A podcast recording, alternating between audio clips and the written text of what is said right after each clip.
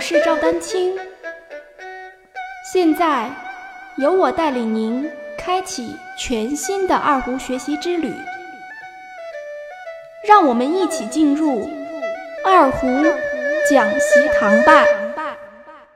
简单介绍一下弓子的控制能力。我理解的这个话呢，应该是指的右手的这个对于弓子的控制能力，是吧？呃，首先大家这么来想啊，想一下我们这个拉琴的时候的一个状态。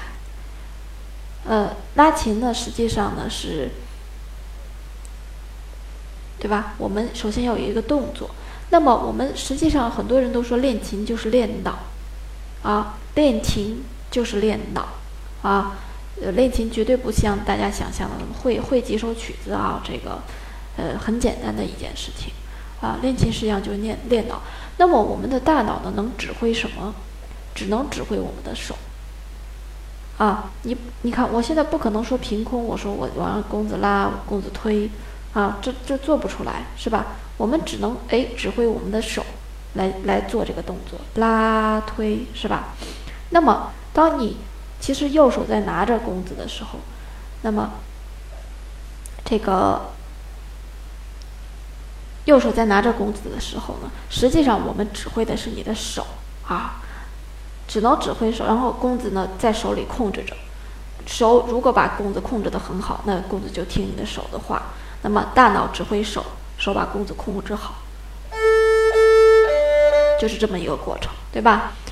呃，所以呢，这里面呢就就呃说明一个问题呢，就是我们右手如何把弓弓子右手的这个运弓的弓子，首先要拿住拿好。那也就是说，你看什么叫拿好？保持正确的手型，你能拿起来，这就已经控制住了。你假如说现在这个弓子啊，呃，不在琴上装着，假如说是一个单独的，对吧？你现在想让它飞上天，想让它跳起来，想让它做各种动作的时候，哎，这个弓子跟着你的手啊，来回的有一个变化，哎，或者我想把这弓子撑开，或者是哎，我稍微用一点力量，看行不行？啊，这就是把弓子控制好了，就是弓子跟着你本身的这个手来走。大家期待已久的基础二胡直播视频课上线了，具体课程详情及报名方式，请添加我的 QQ 号二二六三七八七三零八进行咨询。现在报名还有优惠哦，感谢大家一如既往对我的支持与信任。那么我们放在琴上运弓的时候，就是我刚才拿起来这个状态。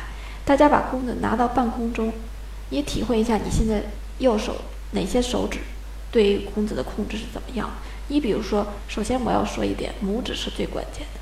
你比如说我现在这个状态，拇指只要稍微一松，弓子就掉下来了，那实际上就很难控制啊，实际上就是不控制不住了。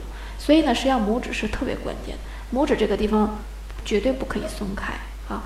然后呢，就是食指啊、中指，食指和中指，食指是控制弓杆的稳定性的，然后中指和无名指主要是控制内弦的这个演奏的啊。所以呢，就是你要首先明白这些手指都是起什么样的作用，并且呢，把你的弓子能拿在手里，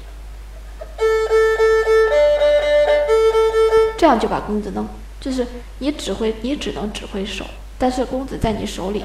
一定要听你手的这个话，那就实际上你还是要对弓子呢有所控制。就是我刚才说的，要明白每个手指的意义，对于弓子的作用，并且呢真正的把它拿在手里，而不要拉着拉着，就是虽然没有完全松手，但是实际上已经在你手里前后左右的这个有有一些变化啊。所以这就是这个运弓的控制力。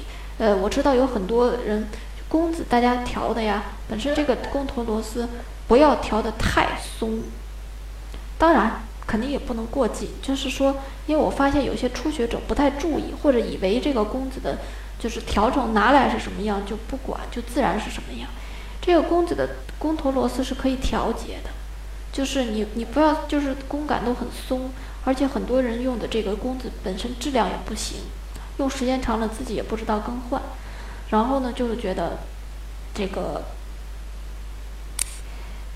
用着用着弓子就很松，这样的话你本身就不容易控制好，不容易控制好，它就容易内外弦相互碰。所以呢，首先要把弓子本身的这个原因排除掉，就是非人为的这个原因。然后你就拿着这个这个弓子，要把弓杆拿住了就行啊。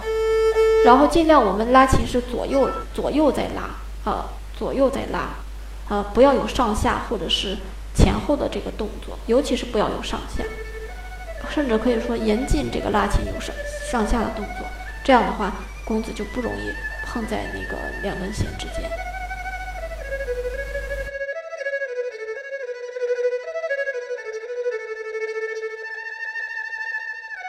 欢迎继续关注我的节目《二胡讲习堂》。大家如果需要与我进行交流。也欢迎添加 QQ 号二二六三七八七三零八，昵称为光明行。更多精彩内容，欢迎关注网站赵丹青二胡艺术网，微信公众号赵丹青二胡艺术。